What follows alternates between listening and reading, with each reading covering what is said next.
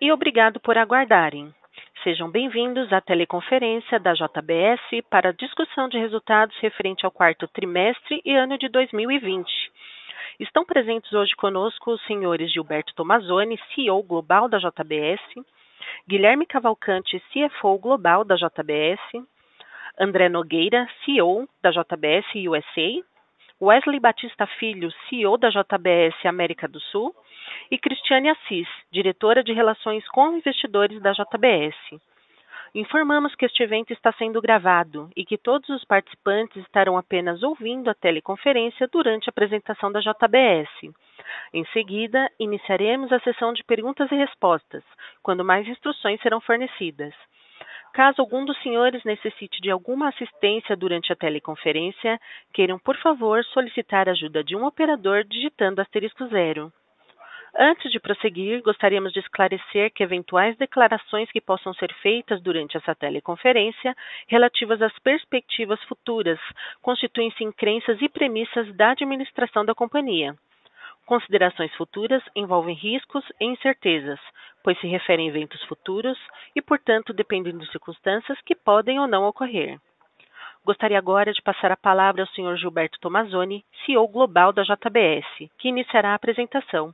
Por favor, Sr. Tomazoni, pode prosseguir. Bom dia a todos e a todas. Obrigado pela presença nessa teleconferência de resultados. O resultado de 2020 nos orgulha muito, pois gera impactos positivos para nós, os colaboradores, investidores, para a sociedade e para o planeta. No último ano, reafirmamos o nosso compromisso e investimos globalmente em cuidar com pessoas, comunidade e proteção ao planeta. Nosso negócio é orientado pelas pessoas. Por isso, cuidar da saúde e segurança das pessoas foi nossa prioridade maior adotamos os mais avançados protocolos de segurança nas operações, que protocolos esses que foram desenhados em parceria com especialistas eh, no Brasil, nos Estados Unidos. Afastamos grupos de risco, melhoramos as condições de distanciamento social e fortalecemos o uso de equipamentos de proteção individual. Beneficiamos milhões de pessoas com os nossos programas sociais. Eh, faz, Fazer o Bem Faz Bem no Brasil e o Hometown Strong nos Estados Unidos e Canadá. Construímos hospitais, reformamos ambulatórios médicos, doamos respiradores, cilindros de oxigênio, ambulâncias e mais de 10 mil toneladas de alimentos, entre outros. Quem quiser conhecer é, é, detalhes, pode acessar o nosso site, por gentileza. Em 2020, é, reforçamos o nosso propósito de alimentar o mundo com sustentabilidade. A sustentabilidade passou a ser a lente pelo qual olhamos todas as nossas ações e decisões da empresa. Ou seja, colocamos a sustentabilidade no coração da nossa estratégia, subordinando a ela as estratégias de negócios e, dentro dela, nossas metas de ESG. Foi essa visão estratégica que nos levou ao compromisso público que anunciamos essa semana. A JBS se comprometeu a ser net zero até 2040, no escopo 1, 2 e 3. Como vamos alcançar? Quais as frentes de atuação? Iniciativas em andamento pode ser conhecido no JBS Net Zero website.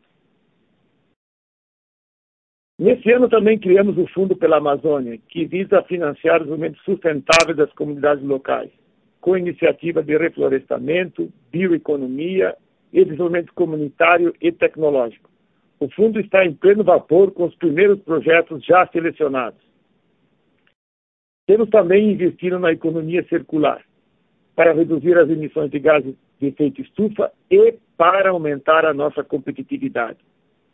Instalamos fábricas de reciclagem de plástico, fabricação de fertilizantes, fábrica de biodiesel, que utilizam eh, nos processos industriais grande parte dos resíduos de matéria-prima. Todos esses esforços têm sido reconhecidos por organismos externos.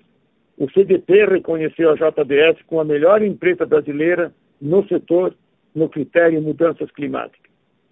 A JBS está entre as 10 primeiras brasileiras no setor de desempenho do FER, saltando oito posições no último ano. Nosso programa de compliance anda a passos largos. Realizamos mais de 190 mil treinamentos para colaboradores em todo o mundo em 2020.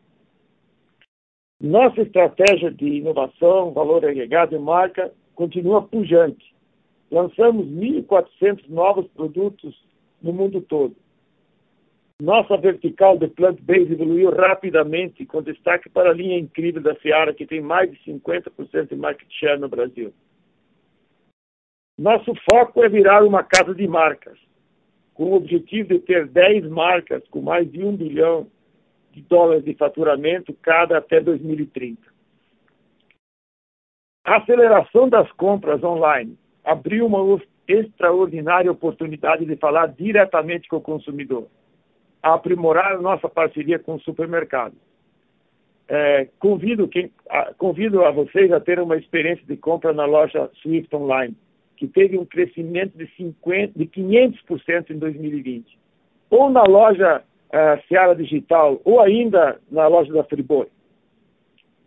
Em 2020, eh, atingimos o menor nível de endividamento da nossa história, 1,58 vezes em dólar e 1,5 vezes em reais.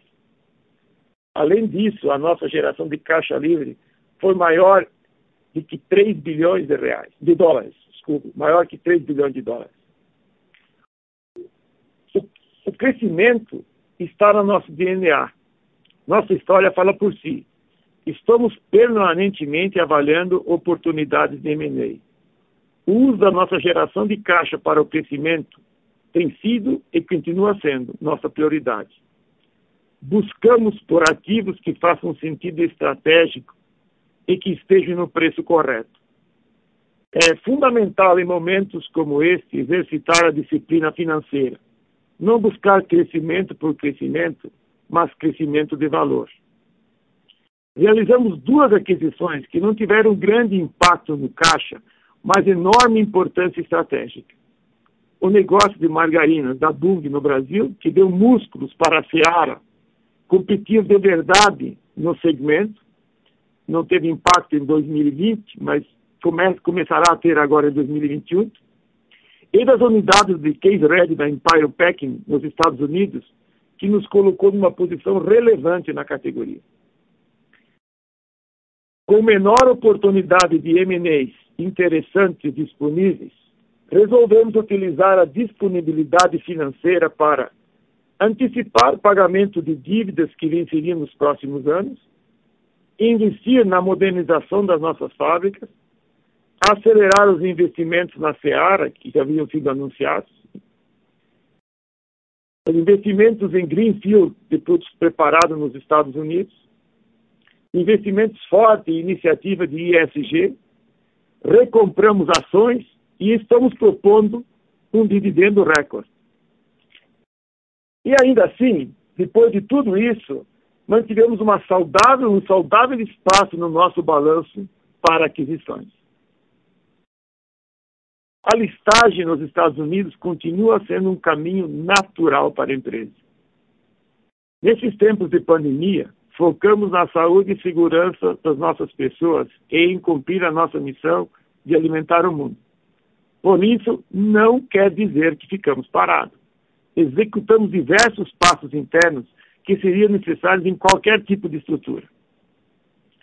A listagem não é uma questão de se, e sim de quando, e será feita no momento oportuno. Agradeço uma vez mais a todos pela atenção e passo a palavra ao Guilherme, que vai detalhar os resultados operacionais. Guilherme, por favor. Obrigado, Tomazoni. Vamos passar, por favor, para a página 24, com os destaques financeiros do ano, onde eu gostaria de destacar que, mesmo com todos os desafios, continuamos entregando resultados robustos, fruto de uma execução focada na disciplina financeira e na eficiência operacional. Em 2020, atingimos uma receita líquida de 270 bilhões de reais, ou equivalente a 52 bilhões de dólares, o que é 32% superior ao ano de 2019. O EBITDA ajustado da JBS foi de 29,6 bilhões de reais, ou equivalente a 5,6 bilhões de dólares, o que representa uma margem de EBITDA recorde de 10,9% no ano.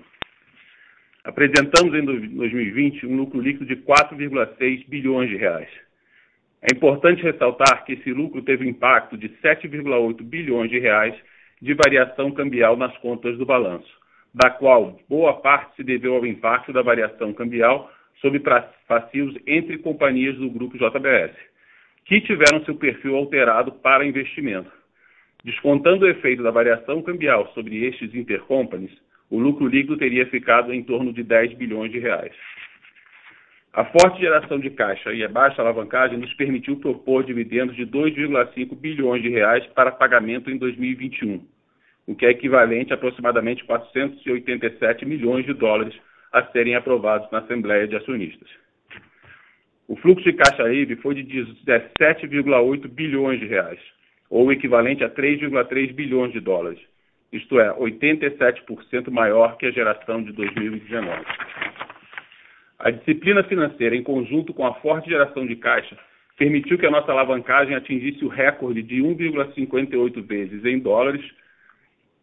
Com a baixa alavancagem, usamos essa forte geração de caixa livre para fazer aquisições num total aproximadamente de 2 bilhões de reais, ou equivalente a 400 milhões de dólares, que inclui a aquisição dos ativos da margarina da Bunge do Brasil e as unidades de case red da Empire Packing nos Estados Unidos distribuir dividendos no valor de 1,44 bilhões de reais, ou equivalente a 247 milhões de dólares. Exercer o nosso plano de recompra de ações no, valor total de 1,3 bilhão de reais, ou equivalente a 232 milhões de dólares. Pagar, arredonda, é, pagar arrendamentos de 1,5 bilhão de reais, ou 306 milhões de dólares, e reduzir a dívida líquida em 1,8 bilhão de dólares. O dividendo pago em 2020 representou um yield de 2,4%. E somando a recompra de ações de 2020, temos um yield de 5,5%, o maior entre os pares internacionais. Para 2020, considerando os dividendos propostos, conforme mencionei anteriormente, temos um dividend yield de 3,5%. Somando com a recompra de ações realizada até 8 de março, no valor total de 2,6 bilhões de reais, já temos um yield de 7,2%. Para finalizar esse slide, gostaria de destacar que, por mais um ano consecutivo, reduzimos consideravelmente a nossa despesa de juros graças à nossa gestão de passivos, apresentando em 2020 uma despesa financeira líquida de 3,7 bilhões de reais, ou equivalente a 724 milhões de dólares, o que representa uma redução de 84 milhões de dólares em relação ao ano de 2019. Se somarmos a redução de 60 milhões de dólares gerada pelo pagamento do bonde de 2025 em fevereiro de 2021, essa redução totalizaria 144 milhões de dólares por ano. Passando para o slide 25, falamos dos destaques financeiros do quarto trimestre. Em relação ao trimestre, a receita líquida totalizou 76 bilhões de reais, o equivalente a 14 bilhões de dólares o que representa um aumento de 33% na comparação anual. O EBITDA consolidado atingiu 7 bilhões de reais no trimestre, ou 1,3 bilhões de dólares, com margem de 9,2%.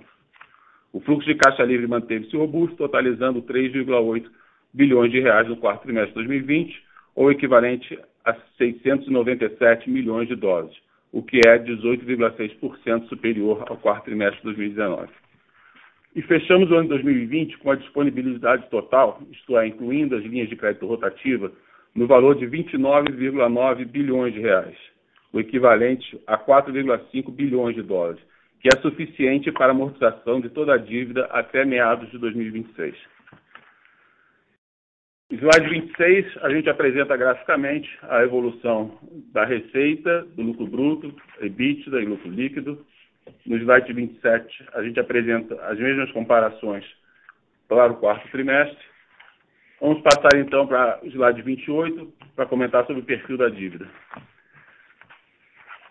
Temos a evolução do nosso perfil da dívida, onde destaca o gráfico da esquerda, a redução de 16,6% na dívida líquida em dólares, que encerrou 2020 em 8,9 bilhões, o equivalente a 46 bilhões de reais. Com isso, a alavancagem líquida em reais passou de 2,16 vezes em 2019 para 1,56 vezes em 2020. A alavancagem líquida em dólares passou de 2,13 para 1,58. A posição de caixa de 19,7 bilhões de reais, o equivalente a 2,6 bilhões de dólares, em conjunto com a linha revolving de 10 bilhões de reais, o equivalente a 2 bilhões de dólares, permitiu à JBS encerrar o ano com uma disponibilidade total de 29,9 bilhões de reais, conforme mencionei anteriormente, o que é 6,5 vezes superior à nossa dívida de curto prazo. Passando para as pizzas na parte de baixo do slide, vemos primeiramente que apenas 6,9% do nosso endividamento está no curto prazo, ou seja, uma posição muito confortável. Outro ponto importante é que no quarto trimestre de 2020, o custo médio da dívida em dólares ficou em 5,07% ao ano, conforme vemos no gráfico da pizza da direita, o que é cerca de 0,7% acima dos nossos bondes para o mesmo prazo médio de seis anos, e que, portanto, significa que ainda temos uma oportunidade potencial de redução de 90 milhões de dólares na despesa financeira. Conforme mencionei anteriormente, gostaria de dar destaque para a continuidade da nossa gestão de passivos.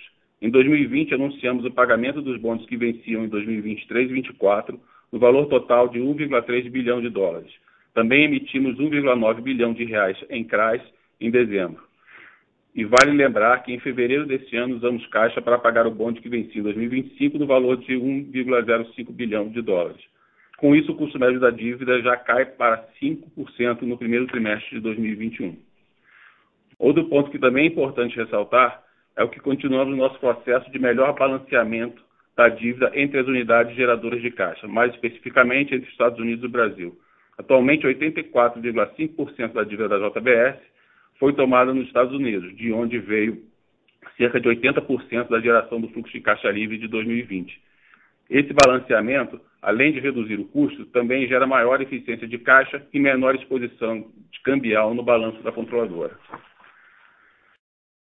Vamos, por favor, passar agora para as unidades de negócio, começando na página 29 com a Seara. Temos a receita líquida do quarto trimestre crescendo 31,8% na comparação anual, com o EBITDA crescendo 50,8% e apresentando margem de 14,1%. E vale citar que, considerando o impacto do benefício advindo dos créditos tributários extemporâneos, a margem de EBITDA da Seara teria sido 17,8%. Para o ano de 2020, a Seara apresentou receita de 26,7 bilhões de reais, com crescimento de 31,3% e um EBITDA de 4,2 bilhões de reais, apresentando uma margem de 15,8%. As vendas no mercado interno totalizaram 4,1 bilhões de reais no trimestre, 33 superior ao ano anterior. Mais uma vez, a categoria de produtos preparados se destacou, registrando um crescimento de 13,3% no volume e 23,2% no preço médio de vendas no período. Esse resultado é reflexo também do sucesso das inovações lançadas pela Seara no Brasil desde 2019, que triplicaram a representatividade dentro dos resultados dos negócios entre 2019 e 2020. Em termos de market share, a marca Seara ampliou sua vantagem em 3,4 pontos percentuais frente à segunda colocada na categoria de alimentos congelados, completando o segundo ano consecutivo na liderança. A Seara também atingiu a liderança na categoria de embutidos porcionados e na linha de vegetais congelados. Ainda, a campanha de festivos da Seara teve o melhor índice de sell-out da sua história, com aumento de 18,3% na receita na comparação anual, principalmente devido ao aumento de 16,7% em preços. No mercado externo, a receita líquida foi de 3,5 bilhões de reais no trimestre, um crescimento de 30% em relação ao anterior, em função principalmente do aumento de 27% no preço médio de vendas. Passando agora para o slide 30, vamos falar da JBS Brasil. Vemos a receita do trimestre crescendo expressivos 40%, com uma margem de EBITDA de 5,1%. Aqui vale ressaltar que, considerando o impacto dos créditos extemporâneos de PIS/COFINS, a margem de EBITDA teria sido 6,4%. Já para o ano, a receita da unidade atingiu 41,7 bilhões de reais e a margem de EBITDA expandiu de 5,4% em 2019 para 7,4% em 2020. No mercado interno, as vendas do trimestre corresponderam a 56% da receita líquida da unidade e foram 46% maiores sobre o ano anterior, devido principalmente ao desempenho da Friboi, registrou um aumento de 15% no volume e 30% no preço médio de venda da carne bovina in natura. No mercado externo, as vendas de carne bovina in natura cresceram 3,2% em volume e 19,8% em preços com destaque para a China e Hong Kong, cuja receita de vendas cresceu cerca de 60% no trimestre. Apesar do impacto da margem do trimestre devido ao aumento do custo da produção, notadamente o custo médio de aquisição do boi, os resultados do ano da JBS Brasil foram positivamente impactados pelo desempenho da companhia nos mercados internacionais e pelas parcerias estratégicas que a companhia vem firmando com seus clientes chaves no mercado doméstico, tais como o Açougue Nota 10, o Açougue Gourmet 1953 Friboi, além do constante foco em eficiência operacional e na produção de produtos de maior valor agregado. Vamos passar agora para a slide 31, falar de JBS USA Beef. Agora vamos falar dos, dos dados em US GAAP. A receita da JBS USA atingiu 5,6 bilhões de dólares no quarto trimestre de 2020, com uma margem de bicho de 9%. Com isso, a JBS USA Beef encerra o ano com uma receita de 21,7 bilhões de dólares e um EBITDA crescendo 22,7% no ano e atingindo uma margem de EBITDA de 11%. Na América do Norte, os fundamentos da indústria permanecem sólidos durante o trimestre e ao longo do ano de 2020, suportados pela boa disponibilidade de gado e demanda por carne bovina. Apesar da redução do volume de produção, consequência do impacto da pandemia no primeiro semestre do ano, a, receita de vendas superou o ano anterior em razão do aumento de demanda, tanto no mercado doméstico quanto no internacional, o que impulsionou o preço dos produtos vendidos. Além disso, houve melhora no mix de produtos, advinda da inovação nos programas de valor agregado. Nas exportações, o destaque foi para o volume e mix de produtos exportados dos Estados Unidos e Canadá para a China. Vale ressaltar em 2020, a JBS representou mais de 50% do volume total de carne bovina exportada dos Estados Unidos para a China, conforme dados divulgados pelo USDA. Já na Austrália, a baixa disponibilidade de gado ao longo de 2020 reduziu materialmente a produção de carne bovina e, consequentemente, a margem do negócio nessa região. Por outro lado, a Primo Foods, negócio de alimentos preparados e produtos com marca, manteve a consistência de performance e apresentou resultados bastante positivos. Passando agora para a página 32, a JBS USA Pork, no último trimestre do ano, a receita dessa unidade cresceu 12,5% e a margem de EBITDA foi de 10,2%. Para 2020, a receita totalizou 6,2 bilhões de dólares e o EBITDA foi de 607 milhões de dólares, com margem de 9,8% isto é, ligeiramente superior ao ano anterior. O aumento de 12,5% na receita líquida do quarto trimestre de 2020 veio em função do aumento de 9,5% no preço médio de venda e 2,7% no volume de vendas do período. Ao longo do trimestre, a produção e os preços de carne suína aumentaram em virtude de certa sazonalidade, mas principalmente devido à demanda crescente nos mercados doméstico e internacional. Gostaria de dar destaque às exportações que em 2020 superaram materialmente os volumes exportados no ano anterior. Vale notar que os dados do USDA mostraram que a China tornou-se o principal mercado consumidor da carne suína americana e que na JBS USA 32% do volume total de exportação de carne suína foram destinados à China. O Japão, México e Canadá também foram destaques de exportação da JBS USA Pork ao longo do ano, assim como outros mercados menores que aumentaram sua participação, tais como Filipinas e Chile. A antiga Plan Rose, agora renomeada Swift Prepared Foods, continua focada no crescimento orgânico de suas operações, investindo na ampliação de suas linhas de produção e alguns projetos Greenfield.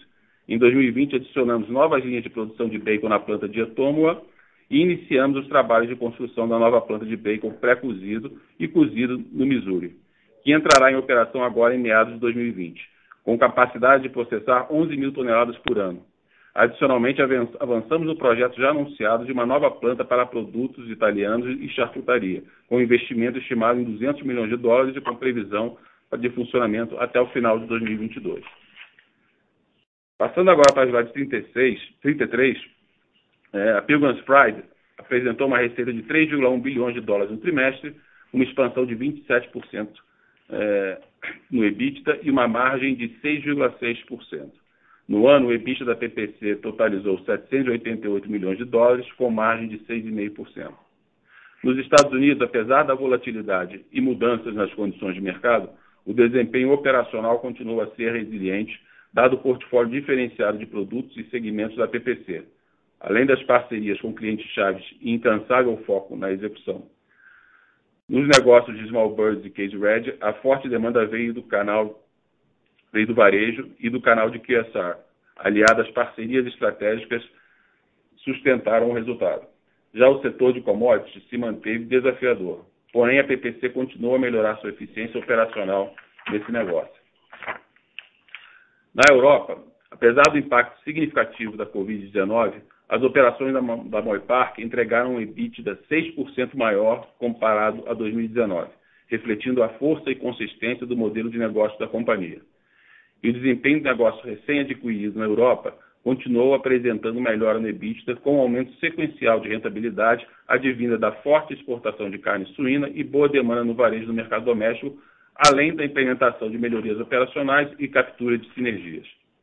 No México, após um trimestre após um primeiro semestre desafiador, as exportações, as operações se recuperaram e entregaram fortes resultados na segunda metade do ano, finalizando um ano em linha com anos anteriores. Passando agora para o slide 34, mostrando nossas exportações que totalizaram 13,6 bilhões de dólares no ano de 2020, com a grande China representando 30,7% e a Ásia como um todo representando 53,4% desse total.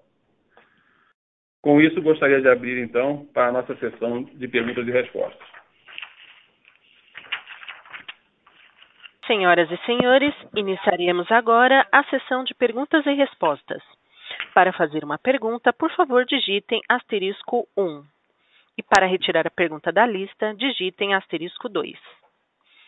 A nossa primeira pergunta vem da senhora Isabela Simonato, do Bank of America. É, bom dia, Tomazoni. Bom dia, Guilherme. Obrigada pela, pela pergunta.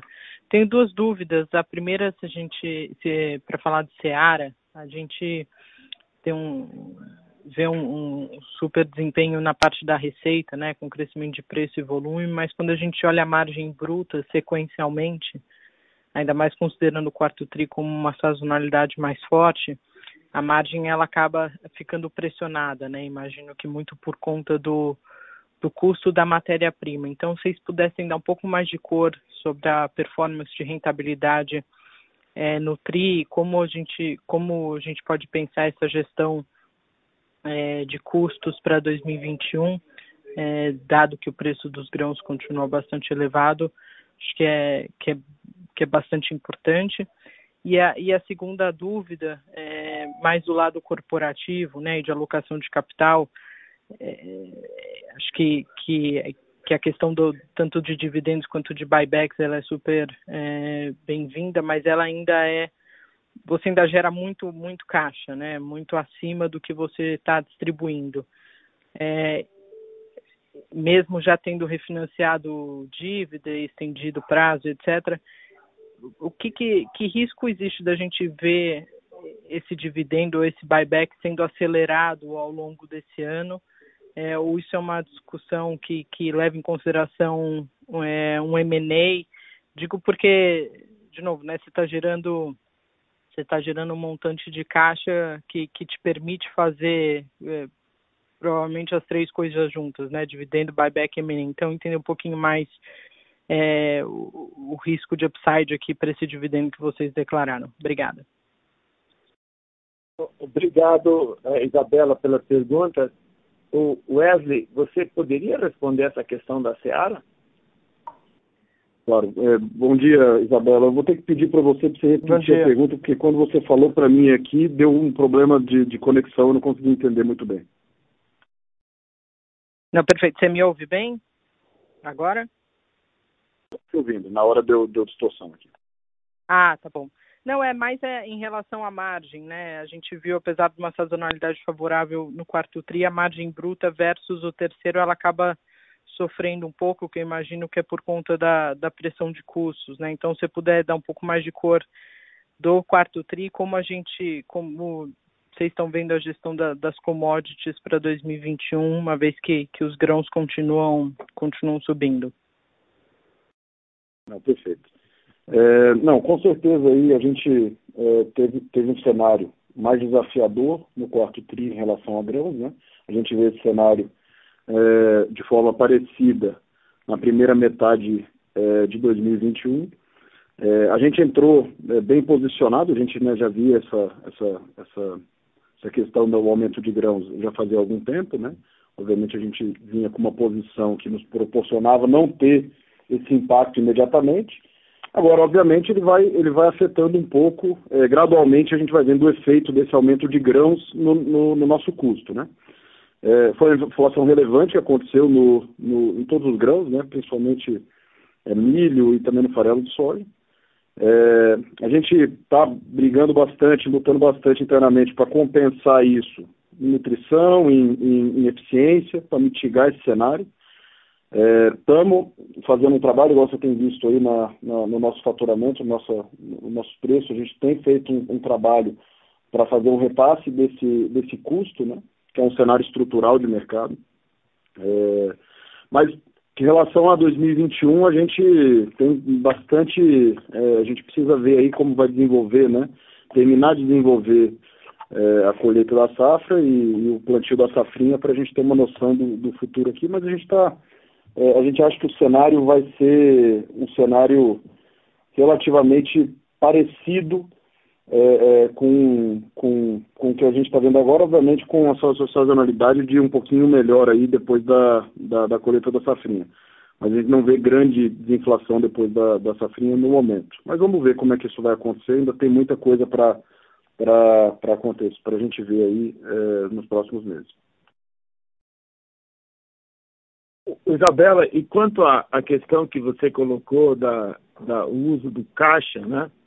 É, a nossa prioridade, é, como eu falei até na abertura, tem sido o crescimento, né? É, está no nosso DNA, a nossa história fala por nós, né? E a gente está buscando ativamente oportunidades, né? Mas é, é, tem que ter um, os ativos têm que ter fazer sentido, né? Estratégico e, e tem que tá, e precisam estar no, no preço correto. Então, é, é, esse tem sido o foco. Esse ano, como você bem citou, a gente pôde fazer duas, duas aquisições que não tiveram tanto impacto no caixa, mas estrategicamente foram muito importantes para nós. Né? Conseguimos, é, além disso, investimos em FG, recompramos ações e, e, e estamos propondo esse dividendo recorde. Então, assim, é o que eu posso dizer para você, a prioridade tem sido sempre a, a parte do crescimento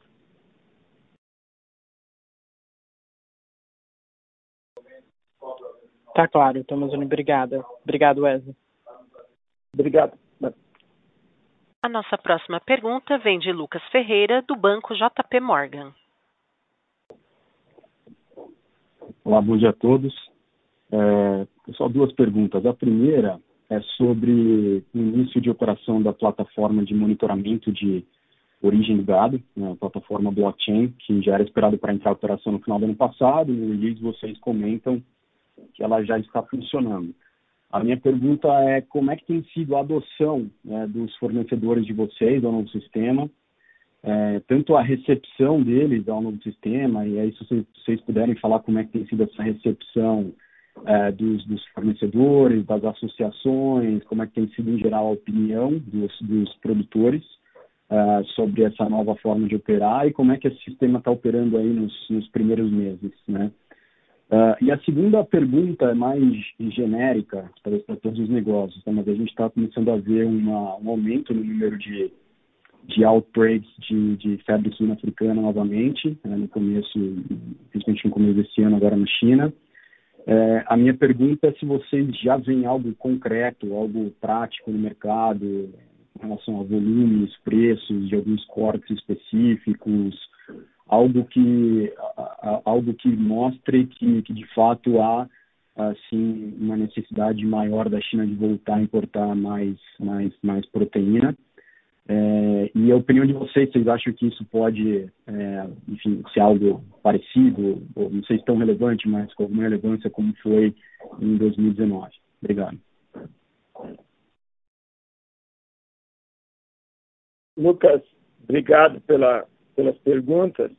É, em respeito a essa a plataforma de é, é, pecuária sustentável é, da adesão, assim, esse é um nós temos um, uma história de longo tempo de relacionamento muito próximos aos nossos fornecedores. Então, o diálogo tem sido aberto, a recepção tem sido muito boa é, e nós temos estendido os contatos aí, como você falou, associações e ao mercado como um todo, porque é, este é uma este é um projeto, este é um desafio é, do setor como um todo. É, ele só vai ser é, vencido né, com a colaboração.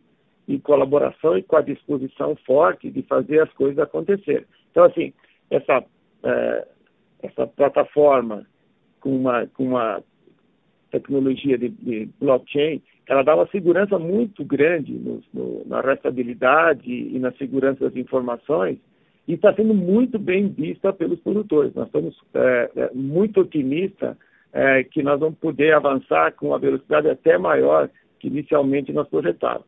E conjuntamente nós estamos avançando com os escritórios, eh, escritórios verdes, né? Que a primeira fase eh, vai ser agora em março, nós vamos abrir três escritórios, a gente pensa que já em maio vamos estar com 13 escritórios abertos, e que esses, né, junto com essa plataforma, eles vão ter um, um trabalho importantíssimo, né? de assessoria ambiental, de assessoria jurídica, de assessoria de produtividade, junto com uma, é, uma rede de, de consultorias técnicas. Né? Então, esse projeto todo, ele vai mudar a percepção da pecuária do Brasil. Né? Porque a gente vê que uma pecuária tradicional e uma pecuária, uma pecuária bem moderna, é, te, tecnológica, bem manejada, ela tem uma, uma mudança é, substancial, não só na produção de alimentos uh, por hectares, né, que é mais de 40 vezes, mas esse consórcio entre gado, é, a pecuária, a plantação de grãos e o reflorestamento, ao invés de nós termos emissão de carbono, nós temos captura. Então, é, é, nós estamos fazendo junto essa questão de acelerar os escritórios para que a gente possa acelerar esse processo e que essas práticas que já existem hoje, isso que eu estou falando de, desses números que falei, eles já existem, não é uma coisa que nós estamos falando agora, não, já tem coisas reais, de acelerar isso exponencialmente que vai acontecer. Então, a expectativa é muito positiva com relação a isso e nós estamos abrindo ao mercado inteiro para que a gente possa fazer uma grande parceria eh, e acelere esse processo. A outra pergunta que você falou com relação a. Se puder só acrescentar uma coisa. Se eu puder só acrescentar uma coisa sobre essa questão, acho que é importante, Lucas, bom dia aí, é dizer para você que é o seguinte: é, a tecnologia está em pé, está montada, a gente está fazendo agora o teste de estresse da tecnologia para entender como ela funciona com um volume grande de adesão. A gente já está é, em contato com nossos principais parceiros em, em, em número de em questão de, de volume né, e de, de, de relevância de suprimento da nossa cadeia para a gente conseguir já implementando de forma rápida esse, esse projeto. É, engajamento tem sido 10, a gente tem conseguido fazer é, não só com grandes é, produtores, mas também com grupos é, bem regionais em que a gente vai lá, explica, e a gente tem tido um, um, um, ótimo, um ótimo, uma ótima adesão até agora, e a tecnologia está é, tá, tá, tá funcionando e está dando tudo certo por enquanto. Então, assim, a gente está bem é, confiante com, com o desenvolvimento disso e a tecnologia está funcionando. Só para comentar isso, Tomazani. Ah, obrigado, Wesley. Lucas, se, se eu entendi direito, a questão da, da China você está querendo saber se tem algum impacto nos mercados essa questão de que a China está recompondo o seu, o, o seu rebanho. É isso a pergunta? É, na, na, verdade, a gente tem visto notícias, né, Tomazoni, de que a febre suína africana está voltando, né, com novas variantes, enfim, né, novos casos, e que isso poderia estar tá trazendo essa recomposição do rebanho, se vocês já veem de, de forma mais concreta no negócio novas demandas, aumentos de preço, enfim, algo que mostre que a gente possa ter, é, talvez, essa, essa segunda onda voltando a impactar né, para o lado de cá positivamente preços e volumes. Eu, eu, eu vou, acho que vou pedir para que o, o André comente dos Estados Unidos e o Wesley comente aqui do Brasil é, sobre se eles têm sentido um impacto. O que, o que a gente vê de uma maneira é, é, global é que, sim, a China está tá, tá crescendo o número de matrizes, né? Se você, isso é natural que, que fosse acontecer, tem incentivos governamentais e uma tecnificação muito grande e que está levando ao crescimento. Também dado ao preço do leitão, que tem um leitão que tem um preço alto, tem um, um estímulo natural é, financeiro do crescimento. Então, isso está acontecendo. Aí, é claro, tem todos os repiques que tem por várias questões que não vale a pena comentar aqui, que levam alguns repiques, algumas coisas que também, uma, um, um vírus que é tão difícil de controlar, tão difícil de erradicar, né? Não é uma coisa é, anormal que possa vir a acontecer. Né? Mas, de alguma forma, a gente pode ver que a China continua crescendo. Mas, obviamente, a queda foi muito grande. Então, se você o ano, o ano passado importou aí alguma coisa em torno de é, 5,5 é, milhões de toneladas, bom, esse ano, se vai exportar menos, é, se seja alguma coisa como 10%, é, ainda continua sendo um número muito maior, né? do que o que tá, vinha acontecendo de 2015 a 2019, que era alguma coisa em torno de 2,5 milhões de toneladas. Né? Então, assim, ainda não, eu não vejo, eu, eu, vejo que o mercado, a China continua importando, né? É, o produto é, teve, teve, além disso, agora, esse negócio na Europa também, chegando da febre suína na, na africana na, na na Alemanha, e aí você vê 59% de quem forneceu uh, produto para a China no ano passado foi, foi a, a, União Europeia. Então, se a União Europeia volta a ter algum problema, abre ainda mais oportunidades para a questão do Brasil e dos Estados Unidos. Então, sim, eu acho que, de uma maneira assim mais é, global, é, a gente vai estar tá, vai, vai tá vendo esse ano o mercado ainda muito positivo na China. Agora eu ia pedir para que o, se o André ou o Wesley querem fazer algum comentário específico de como é que as coisas estão acontecendo nos mercados, por favor. Ozone, uh, uh, Lucas, obrigado pela pergunta, bom dia. É, claramente, assim, a China causou uma, uma mudança no mercado internacional, quando ela passou de 3,7 milhões de toneladas em 2018 de importação de bife, porco e frango para 9 milhões de toneladas em, em 2020, crescimento de 150%. Né? É, os Estados Unidos está crescendo, está é, crescendo muito é, em bife para os Estados Unidos, né? continua, o market share bastante pequeno, ainda, os Estados Unidos chegou, acho que em dezembro, a 6% de market share na China, do total de bife importado, então, na minha opinião, tem um espaço grande de crescer é um espaço grande de dobrar esse market share para 12%, 15% do total da importação. É, cresceu bastante em frango, é, já tem um market share bastante elevado em frango. E em porco eu acho que os Estados Unidos durante 2021 vai continuar crescendo um pouco o market share também.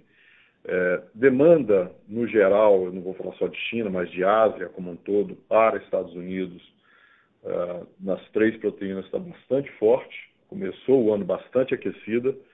É, se você olhar, isso está, essa demanda global é, de exportação uma demanda forte combinada com a demanda forte do mercado interno também, está é, colocando um preço atual, se você pegar o preço atual, mesmo o preço do início do ano passado, antes do impacto da pandemia, todos os preços estão acima, alguns consideravelmente acima. Né? Você está com bife é, 13% a 15% a mais em preço do que era nos Estados Unidos naquele mesmo período, no início de março do ano passado. Ah, você está com porco com quase 50% a mais de preço e está com frango também com preço acima do período. global demanda, China forte. É, é, difícil, as informações que a gente tem são as mesmas que você tem. É, é, se está recuperando rebanho, que nível que está recuperando rebanho, é muito difícil antecipar, mas claramente a demanda é bastante forte.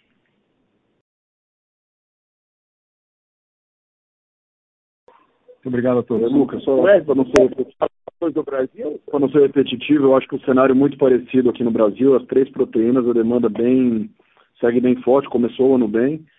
É, e, e, enfim, tem uma perspectiva que a demanda vai continuar a seguir forte aí para os próximos meses para a China, daqui do Brasil também, as três principais proteínas. Perfeito, obrigado a todos. A nossa próxima pergunta vem de Ricardo Alves, do Morgan Stanley. Bom dia, Tomazone, Guilherme, é todo o time da JBS, obrigado pelo call. A primeira pergunta, bem rápida, é, primeiro trimestre para a USAB, né, vocês tiveram um ano impressionante mesmo no, em 2020, mas quando a gente vê os spreads agora da indústria, é, janeiro, fevereiro, março, é, os números ainda são, são bem impressionantes para a indústria. Eu queria só que vocês comentassem um pouquinho sobre a dinâmica de vocês, do mercado, se de fato a gente está caminhando aí para um é, para o trimestre recorde, para a divisão, é, considerando a sazonalidade, claro, do primeiro trimestre. Essa é a primeira pergunta. É, a segunda pergunta, se vocês puderem dar, ainda em USAB, se vocês puderem dar um pouquinho mais de detalhe com relação à performance da Austrália no, no quarto trimestre, é, só para a gente conseguir separar um pouquinho o que foi Estados Unidos e Austrália, para ver se houve pelo menos alguma recuperação, ou talvez deterioração é, no quarto trimestre relativo ao terceiro, só para a gente acompanhar essa evolução. E, e um follow-up bem rápido sobre o último comentário, é, exportação ainda de, de, Estados Unidos em bife. É, os números é, realmente surpreenderam para cima em janeiro, é, em janeiro dos Estados Unidos. A demanda da China continua forte. Realmente, o único ponto que nos surpreendeu é, tem sido o Japão, talvez com uma desaceleração. Se vocês puderem comentar só especificamente o mercado é, japonês para em termos de demanda dos Estados Unidos seria nos ajudaria. São essas três perguntas rápidas, todas em USAB. Muito obrigado. Bom dia, Ricardo. Obrigado pela, pela pergunta. A, a primeira pergunta eu perdi um pedaço da conexão, não estava bem, do pedaço do início da pergunta. De que mercado você estava fazendo a pergunta? Amazônia, é, e USABs também. Especificamente. Ah, a, USB. Ok, é, é, é tudo USB. É tudo USB. Ah, então tá, eu vou, eu vou pedir para o André é, é, responder, por gentileza, André, ao Vitor, ao, ao Ricardo. Bom dia, Ricardo. Obrigado pela pergunta. Ah, vamos começar pela última parte, Ricardo. Japão. O Japão tem um, setor de food service que é muito forte, né? É, e, obviamente, o Japão, com a questão da, da, da, da pandemia, especialmente no, no, no, quarto trimestre, quando ela deu uma acelerada, ele deu uma fechada no, no setor de food service lá e, e isso reduziu efetivamente. Eu acho que não muda nada a, a, tendência do Japão de longo prazo. O Japão é dependente da importação de bife, ele importa bife basicamente de Estados Unidos e, e Austrália. É, Austrália, obviamente, a produção é, foi menor em 2020 e será ainda menor em 2021.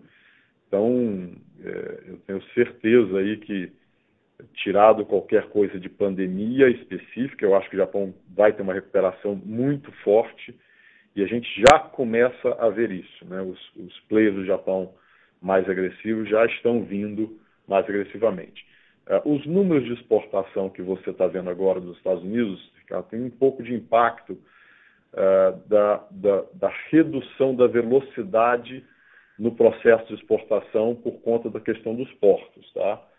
é, não tem nada parado, mas claramente teve uma redução. Então, nós estamos carregando hoje nos Estados Unidos um estoque maior uh, por conta dessa redução da velocidade nos portos.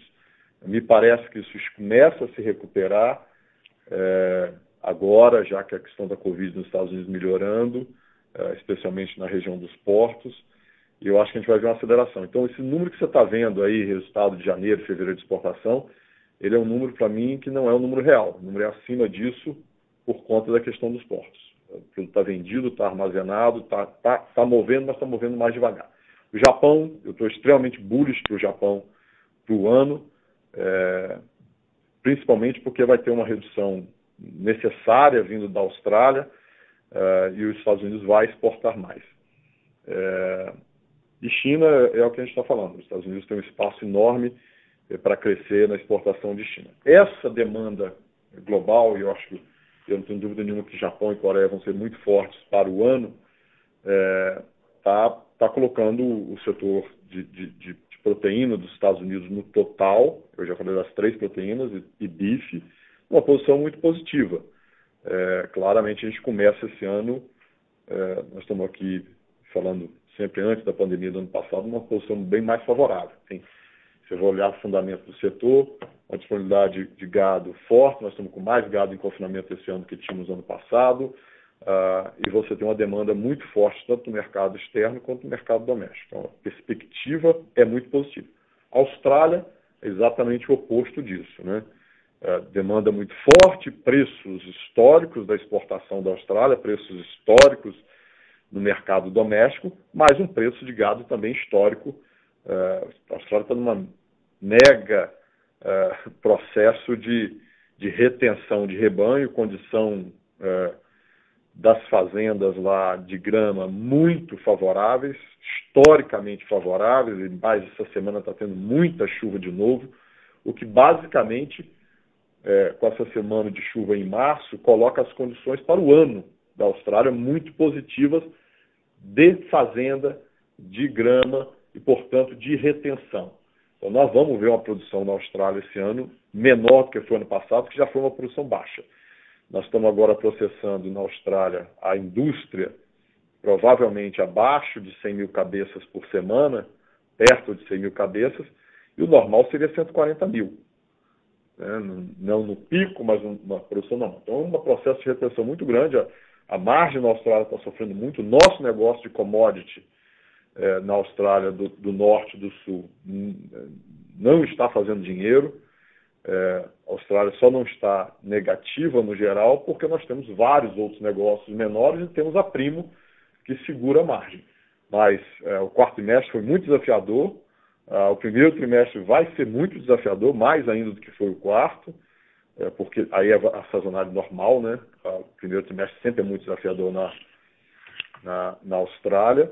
E o ano vai ser muito desafiador. Eu vejo a Austrália com uma perspectiva de melhora uh, em um ano e meio uh, para ser, ser seguro. Talvez um ano, mas mais provavelmente para um ano e meio.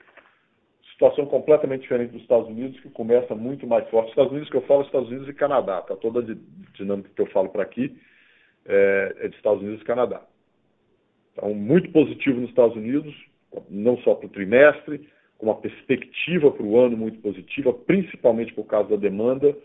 Nós estamos, você viu, você, tá, você acompanha, está vendo os, os caraltos aí, você vê o nível de caralto que nós tivemos em fevereiro, que historicamente é o mês mais desafiador do ano, é, é bastante único e é fundamentalmente demanda. Demanda nos mercados asiáticos, muito forte, que eu acho que vai continuar crescendo, e demanda doméstica muito forte.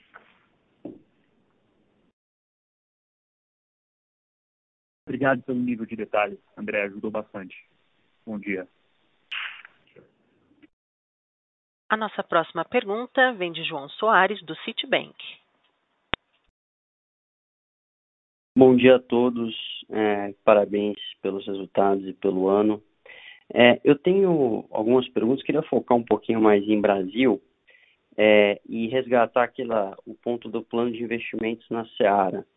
Queria ouvir um pouco de vocês, é, um pouco mais de granularidade, assim, um update de como é que está esse plano de investimento e olhando assim, a, imagem, assim, a estratégia tem sido super consistente é, em aumentar a exposição a valor agregado, né? Mas se vocês pudessem dar um update é, em relação a isso e olhando um outro ponto também, é, isso, isso não é novidade já, já está público, é que alguns players estão tentando se capitalizar é, alguns players de, de no, no, segmento, nos, os concorrentes da Seara, menores, estão se capitalizando e fortalecendo suas operações. Né? Então, queria ouvir um pouco de vocês, como é que vocês veem um ambiente competitivo para frente, né? Como é que vocês estão, como é que está a leitura de vocês em relação a isso? E se me permitem um terceiro ponto que eu queria explorar é na parte de bife Brasil. A gente olha alguns dados de utilização de capacidade da indústria e vê que a, a utilização já está no nível é relativamente baixo. Né? A gente olha aqui, posso estar errado, mas a gente está olhando algo perto aí de 45%. Então, eu queria ouvir, ouvir de vocês como é que vocês veem, como é que vocês estão atuando nessa, como é que está a utilização de capacidade de vocês, se vocês pudessem compartilhar, e como é que vocês estão vendo essa utilização da indústria, como é que isso deve continuar para frente, dado esses preços é, de arroba que estão realmente muito fortes, né? São esses pontos. Obrigado. João, obrigado pela, pela sua pergunta. Eu, eu vou fazer um, um breve comentário, depois vou passar para o Wesley para que possa te dar mais informações a respeito dessa questão da, dos investimentos da Seara e questão do BIF. E, mas essa questão que você falou do aumento da concorrência, né? Eu, eu acho que isso é salutar para o mercado, né? Nós, eh, desde que nós compramos a Seara, sete anos, a Seara tem tido um crescimento constante de preferência do consumidor pelos nossos produtos. Quer dizer, foi uma estratégia que nós adotamos é, de investir em inovação, investir em marca, investir em distribuição, serviço de ponto de venda, parceria com os clientes, e tem resultado um, crescimento constante da Seara nesse sentido. Então, é, a gente não fica olhando uh, uh, para um lado, a gente fica olhando o que, que, a gente precisa fazer, como é que a gente se conecta com o consumidor e, e tem dado certo. Então, é, é natural que o, o mercado a, a, o mercado se fortaleça e eu acho que quanto o mercado mais forte, é, nós vamos ter o, o consumidor sai ganhando e se o consumidor sai ganhando, o mercado sai ganhando e quem está junto com o consumidor sai ganhando. Então, essa é a nossa, nossa visão quando a gente olha no mercado competitivo. Agora, o Wesley, eu acho que ele pediu algumas, algumas coisas específicas aí, se você pudesse dar uma, alguma informação sobre o crescimento do Bom dia, João. Seara. E... Perfeito, obrigado, Tomazani. Bom é. dia, João. É, sobre investimentos na Seara, a gente vem é, com os nossos projetos dentro do cronograma, estamos bastante avançado em alguns projetos. A gente já está, das, das 12 é, unidades que a gente estava, tinha comentado no call anterior, que a gente estava fazendo expansão, já duas já estão terminadas, as outras todas dentro do cronograma. É, essa pergunta sobre valor agregado é super importante. A gente está, o nosso foco em expansão é nas unidades de maior valor agregado, é nas unidades com melhores habilitações, com melhores bases de cliente, é, então, a gente está bem focado mesmo em expandir as unidades que têm a melhor capacidade ou a melhor potencial de agregar valor. Então, é, isso aí está andando bem, já temos duas, duas, duas obras em conclusão, então, consequentemente, 10 em andamento e todas dentro do cronograma. Então, esse nosso plano de investimento segue, segue forte e já entregando resultado, né? já nesse trimestre, já, é, do primeiro trimestre agora de 2021, com duas dois projetos já, já terminados 100%. É, sobre a questão de, de, de pequenos, de, de, de outros é, é, concorrentes menores se, se, se, capitalizando, eu acho que concordo 100% com a Amazônia, a gente, nosso foco sempre é, é, focar no consumidor, vai continuar sendo, e, e, e a gente é, não, vê, não vê isso como algo que, que, que muda a nossa estratégia para o futuro. Sobre Bife Brasil e, e, a situação do mercado de bovinos no Brasil, é verdade que a arroba realmente deu uma, teve um aumento relevante, é, que é, é, é, um desafio bastante grande do ponto de vista de rentabilidade, de, de margem é, para esse ano. É, arroba acima dos, dos, dos 300 reais bota um desafio, coloca um desafio para a indústria frigorífica. A gente não não não estamos a gente não está com uma com uma utilização baixa nesse nível, a gente está com utilização em linha com o que a gente vinha no ano passado, então a gente não reduziu a nossa, a nossa taxa de, de, de utilização das nossas unidades e não temos previsão para fazer isso. Por outro lado, é, é um fato que o, o, o mercado vai estar tá muito mais desafiado, é, um ponto de vista de rentabilidade, a gente vai focar bastante no, na agregação de valor, na exportação, que a gente vem, vem desenvolvendo muito é, nosso mercado de exportação, e na eficiência. Por isso que a gente não, não vê reduzir taxa de, de utilização como, uma, é, como algo no, no horizonte aí. É, vamos focar na eficiência e, e conseguir buscar rentabilidade através disso. Tá, tá super claro, Wesley e Tomazoni. Obrigado pela resposta e parabéns de novo pelos resultados. A nossa próxima pergunta vem de Tiago Duarte, do BTG Pactual. Olá, bom dia, Tomazoni, Wesley, André, bom dia a todos. É, eu, queria, eu queria fazer duas perguntas. É, a primeira, num, num, sentido até um pouco mais amplo, mais macro. É, a gente viu, né, a partir da segunda metade do ano passado, uma mudança é, em alguns aspectos da indústria que vocês operam globalmente. Né? Do dólar, é, a aceleração dos preços de commodity, principalmente o preço dos grãos, é, no Brasil teve uma mudança importante né, por conta do, do auxílio emergencial. É, nos Estados Unidos teve absenteísmo e, e, mudou bastante né, os spreads da indústria ao longo do ano. Enfim, a minha pergunta é, é eu queria que vocês ajudassem a gente, ainda que num, num sentido bem amplo, é, ajudassem a gente a navegar pensando em 2021, é, como é que essas variáveis né, que estão mudando bastante em relação ao que foi, eu diria, o cenário do setor nos últimos dois, três anos, é, como é que elas impactam as unidades de vocês. Mas eu queria especificamente falar da, das divisões em que vocês têm mais preocupação. Né? Quais as divisões que vocês entendem ter um cenário mais desafiador em 2021 em relação ao que foi 2019 e 2020?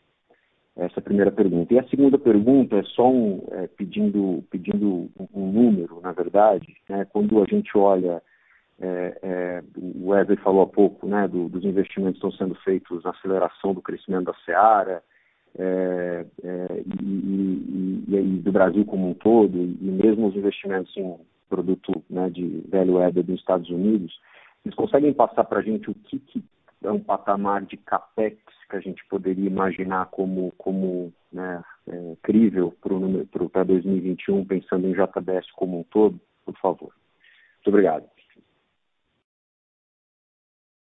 Tiago, obrigado pela sua pergunta e é, eu, eu vou fazer uma, uma, consideração e depois vou pedir se o André e o Ed quiserem complementar. Sim, eu, quando você colocou todas essas questões é, que afetaram, que, afetaram e que afetam o mercado, seja por questão da aceleração do preço dos commodities, seja a questão de é, da mudança do comportamento do consumidor, que foi, de, foi de, é, deixou de, consumir no food service, ter de comer mais no rateio, ele fez mais comida em casa, seja essa questão dos auxílios emergencial, que aumentou o consumo de produtos é, de mais baixo valor.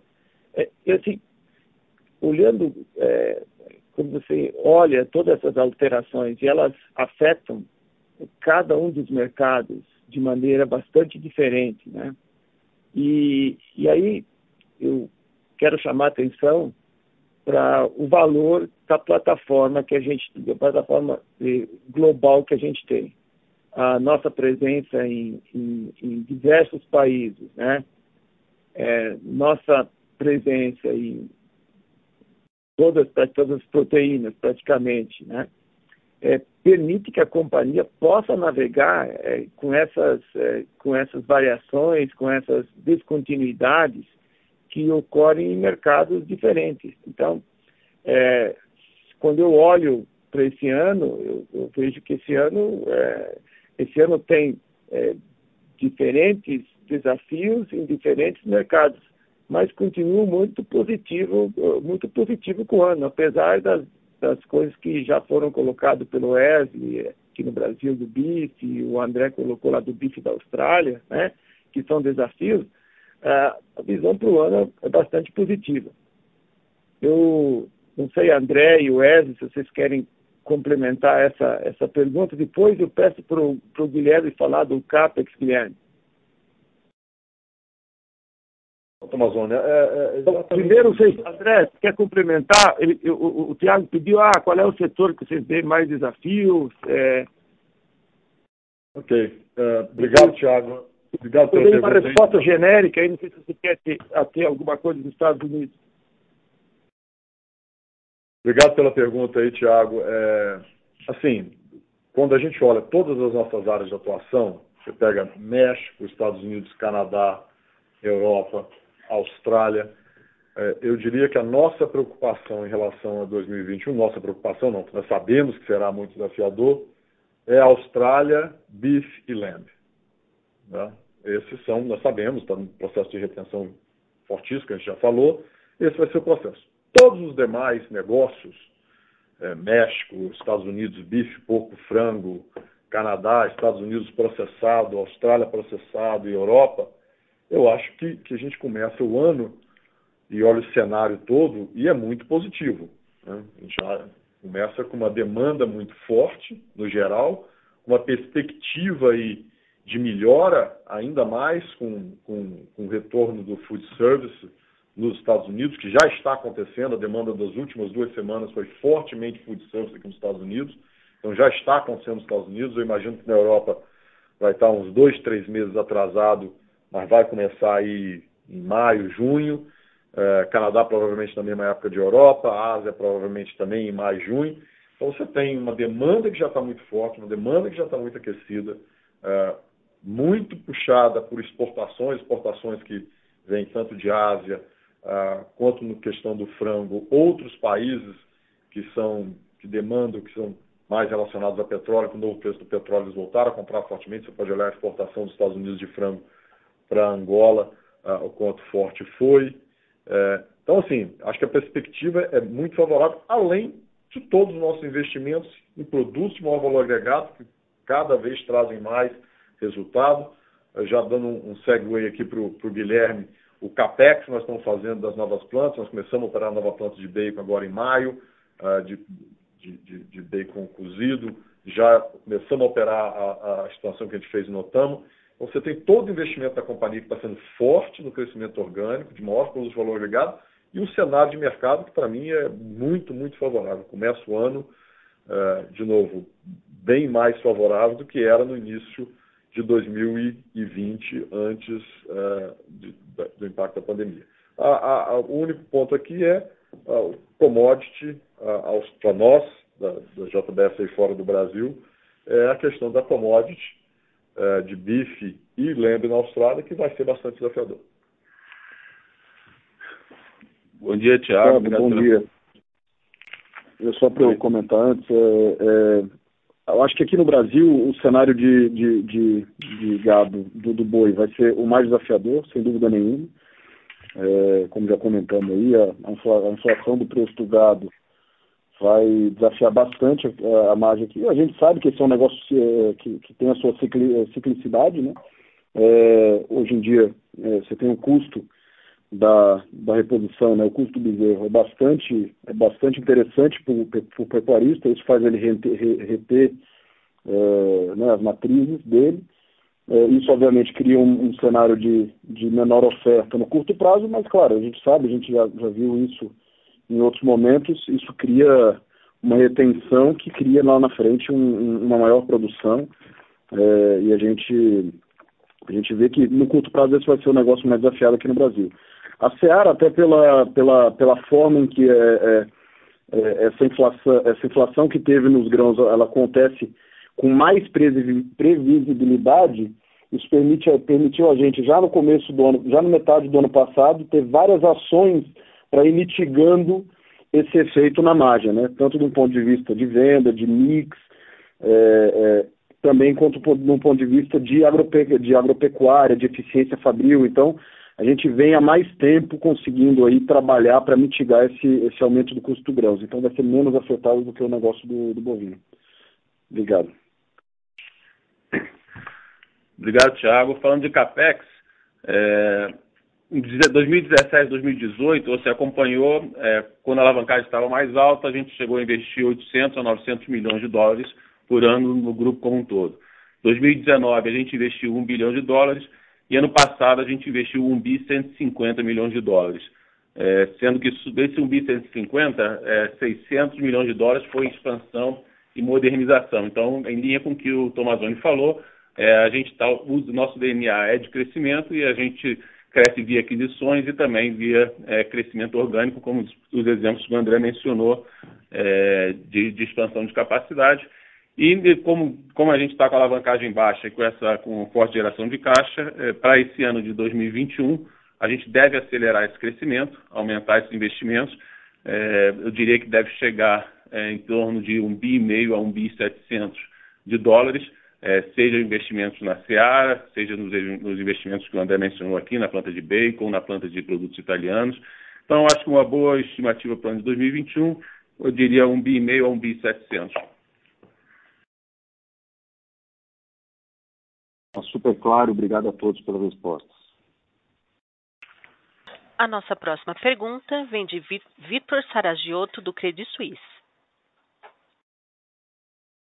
Bom dia a todos, pessoal. Parabéns pelos resultados, pelo ano. É, enfim, uma pergunta acho que não pode deixar, né, não pode faltar no call de vocês, que é a IPO nos Estados Unidos. Hoje teve uma matéria no Valor falando que vocês reativaram os planos. Isso, obviamente, reativa também as expectativas de mercado, né? Então, se puderem comentar um pouquinho como é que está isso aí. E o segundo ponto é a discussão de preços né, mercado doméstico, especificamente na Seara.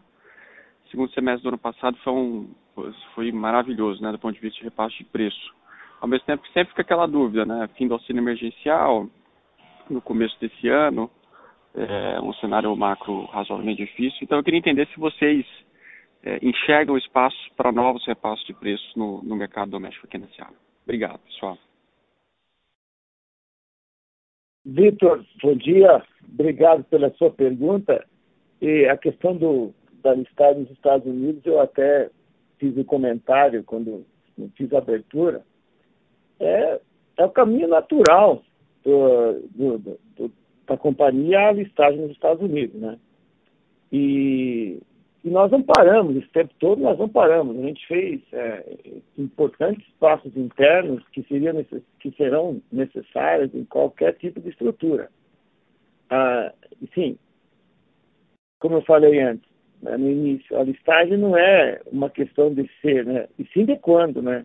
E, e, nós vamos fazer no momento oportuno e, e estamos avaliando qual as, as melhores estruturas que, que possam trazer mais valor para o acionista. É, quanto à, à, questão do preço, você falou especificamente aqui da Seara. O Wesley, por gentileza, se você pode comentar essa, a pergunta do Vitor. Claro, bom dia, Vitor. É, igual você falou, o, repasse aí é, que a gente conseguiu fazer no quarto tri foi relevante, né? Ele é um repasse que ele é necessário, ele é estrutural, né? Com, com a situação dos grãos. É, mas ele também não é só um, um, repasse de preço puro, né? A gente também melhorou muito o mix e esse é um trabalho que a gente vem fazendo desde o começo do ano de 2020, é, do final de 2019. Então a gente vem fazendo um trabalho muito forte de melhoria de mix que está dando resultado também. Então acho que é, é Teve repasso puro de preço, claro, mas também teve bastante melhoria de mix e a gente aposta muito nisso. A gente vê que a questão do auxílio emergencial, é, nessa segunda, segunda fase aqui do, do, auxílio emergencial, seria algo mais para afetar o segundo TRI, mas também é, é, um, é, um, é esse auxílio, ele normalmente, ele, a gente viu da, da última vez, ele apoia mais no, nas, nas, nas, ele aumenta um pouco mais a demanda para os itens de valor, menos valor agregado que não é bem onde está focada a nossa estratégia. Né? Nossa estratégia está nos itens de maior valor agregado, é, que a gente vê que, a, em geral, a pandemia ela acelerou todas as tendências que vinham. A gente vê que aquelas tendências que, é, que aceleraram não tiveram retrocesso em nenhum momento é, até agora, e a gente continua achando que tudo que a gente teve de melhoria de mix vai se manter, é, e dependendo aí do, do cenário de grãos, é, é, algum repasse mais pode ser necessário, mas a gente vai, vai avaliando isso aí é, durante, esse, durante esse trimestre aqui, esse primeiro semestre. Show de bola. Obrigado, pessoal. Nossa próxima pergunta será de Matheus Costa, do Bradesco BBI. Bom dia, pessoal. Eu é, agradeço aí a pergunta, parabenizo pelos resultados e peço desculpas pelo barulho, o meu office tem dessas coisas, né? Uh, a minha pergunta vai em relação a uma discussão que surgiu no início de março em relação à venda, né, de algumas marcas da Conagra no, nos Estados Unidos, né? Eu queria entender melhor qual é a, a, que, a que pé está essa discussão e como seria, é, caso concretizada, a alocação de capital nesse sentido.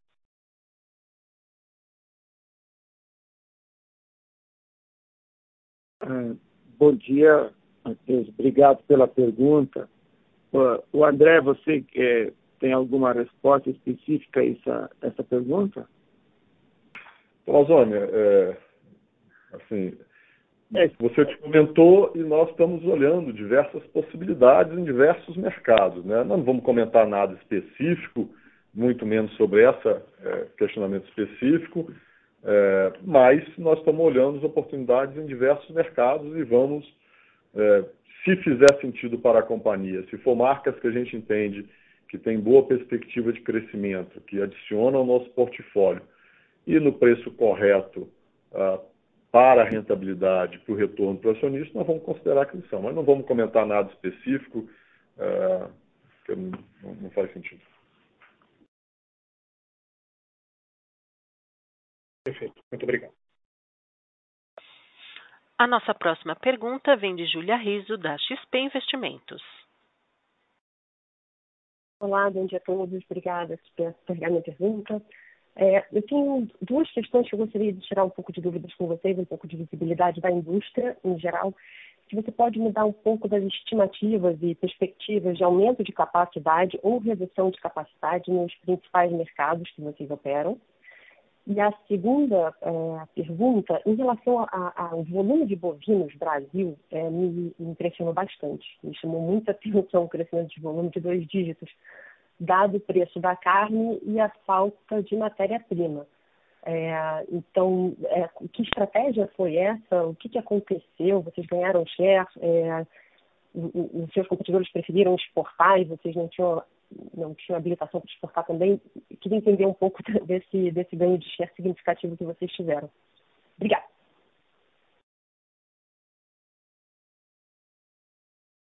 Obrigado pela pergunta.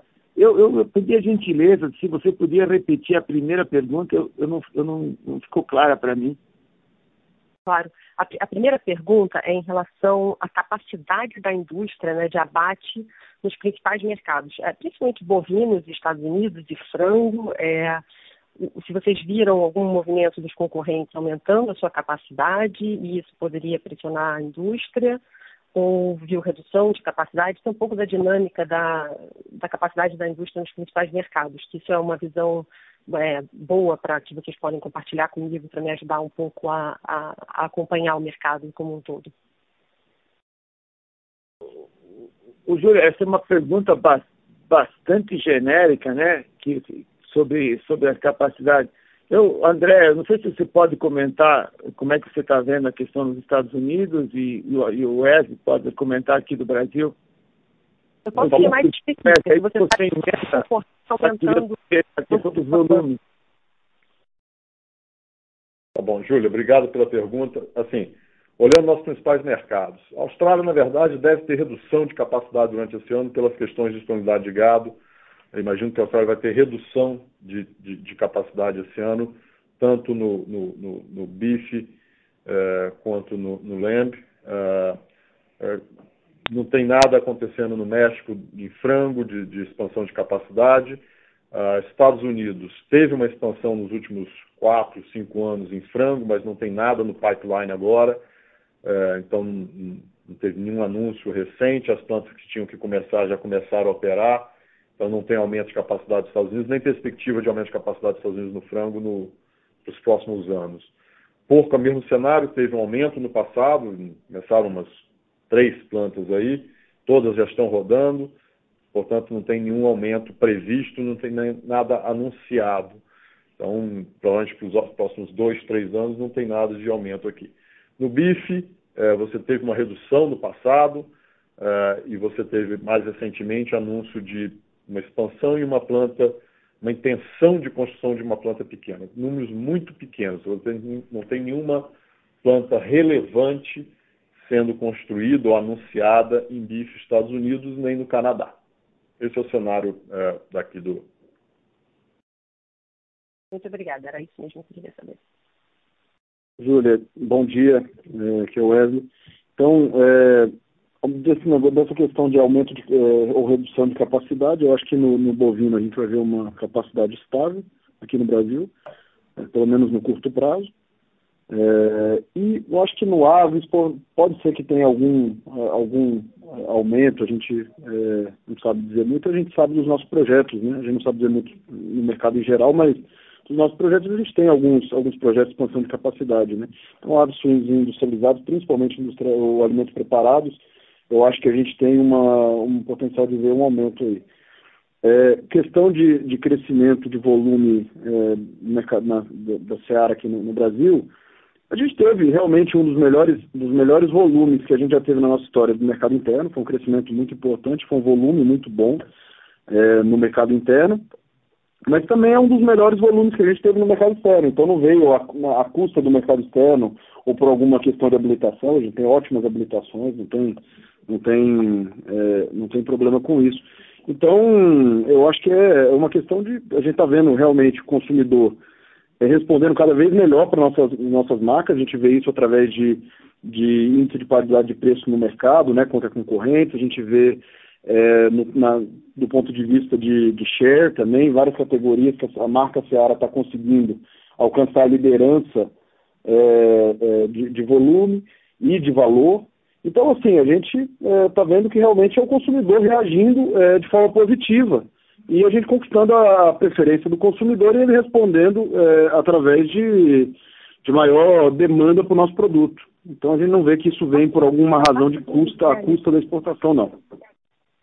A parte de industrializados, aciário, eu, eu, eu até consigo entender mesmo, dados os investimentos que vocês fizeram, não só em marketing, como no ponto de venda e os produtos, mas a parte de bovinos, né, a Friboi, especificamente, essa que me chamou a atenção, o, o volume também no mercado doméstico, porque dado o desafio de renda né, do consumidor, eu não esperava volumes tão fortes que Ah, com certeza. Com... A Friboi tem um dos maiores programas de parceria com, com, com, vare, com varejistas e com, com os nossos clientes do, do mercado. A gente vem desenvolvendo cada vez mais, é, cada vez mais negócios de parceria do que negócios transacionais, né? Então, no, no mercado doméstico, a gente tem uma, uma, uma perspectiva boa de colocação de, dos nossos produtos, de apresentação dos nossos produtos. Então, também a gente, na Friboi, por causa dessas, dessa, desses programas de parceria e de valor agregado, a gente consegue, a gente tem conseguido melhorar bastante o nosso volume também. Obrigada. Encerramos neste momento a sessão de perguntas e respostas. Gostaria de passar a palavra ao senhor Gilberto Tomazoni para as considerações finais. Por favor, senhor Tomazoni, pode prosseguir. Olha, agradecer a todos vocês pela essa participação nessa teleconferência. É, muito obrigado. Agradecer a todos os nossos colaboradores, ao nosso time, que é, sem eles a gente não entraria entregando o resultado que entregou, não estaria cumprindo nossa missão de, de alimentar, alimentar o mundo com o que há de melhor e de maneira cada vez mais sustentável.